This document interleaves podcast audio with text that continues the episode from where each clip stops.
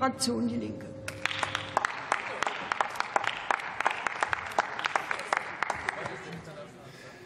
Frau Präsidentin, sehr geehrte Damen und Herren! Das Straßenverkehrsrecht steht schon lange in der Kritik, weil es einseitig auf den motorisierten Straßenverkehr ausgerichtet ist. Das Ziel des Straßenverkehrsgesetzes ist primär die Leichtigkeit des Verkehrs. Autos sollen rollen.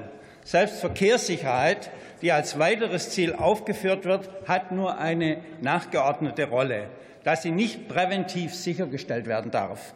Es ist völlig absurd, dass erst Unfälle oder Unfälle mit tödlichen Folgen passieren müssen, bevor zum Beispiel Barrieren zur Sicherheit installiert werden. Es ist also völlig richtig, das Gesetz zu ändern.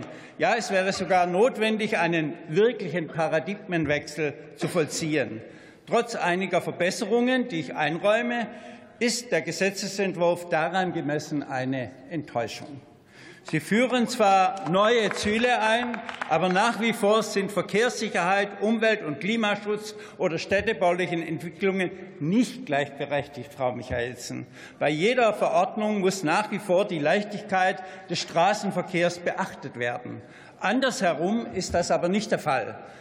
Die anderen Ziele müssen bei Verordnungen, die der Leichtigkeit des Straßenverkehrs dienen, nicht beachtet werden.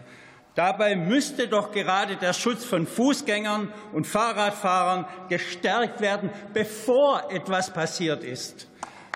Deshalb beantragen wir, den gesetzlichen Schutz vor Verkehrsunfällen zu verstärken. Wir verstehen nicht, dass die Vision Zero nicht aufgenommen wurde, obwohl es die Bundesvereinigung der kommunalen Spitzenverbände und der Bundesrat vorgeschlagen haben. Das Ziel, dass es im Verkehr keine Toten und Verletzten gibt, muss doch selbstverständlich ins Gesetz. Tempo 30 oder eine gerechte Aufteilung der Verkehrsfläche zwischen Autos, Fahrrädern und Fußgängern wird längst von einer Mehrheit in den Städten und Kommunen getragen. Das gilt auch für die Anordnung neuer Fahrradwege oder Parkraumbewirtschaftung. Warum die Kompetenz der Kommunen bei diesen Maßnahmen immer noch beschränkt wird und aufwendige Einzelfallbegründungen notwendig sind, ist absurd. Aber bei einem Verkehrsminister, der Tempo 50 innerorts in den Stand einer grundgesetzlichen Regelung erhebt, nicht weiter verwunderlich. Wir halten es für völlig richtig, dass die Kommunen bei Parkraumgebühren soziale und ökologische Kriterien anwenden können. Wer sich einen 450 PS SUV für 80.000 Euro kauft, kann auch höhere Gebühren bezahlen als die Krankenpflegerin mit ihrem Kleinwagen. Eine Klarstellung im Gesetz wäre überfällig, damit die Kommunen Rechtssicherheit bekommen.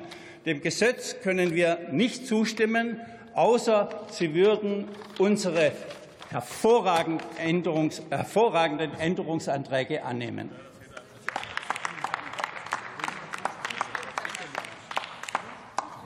Das Wort hat Jan Plobner für die SPD-Fraktion.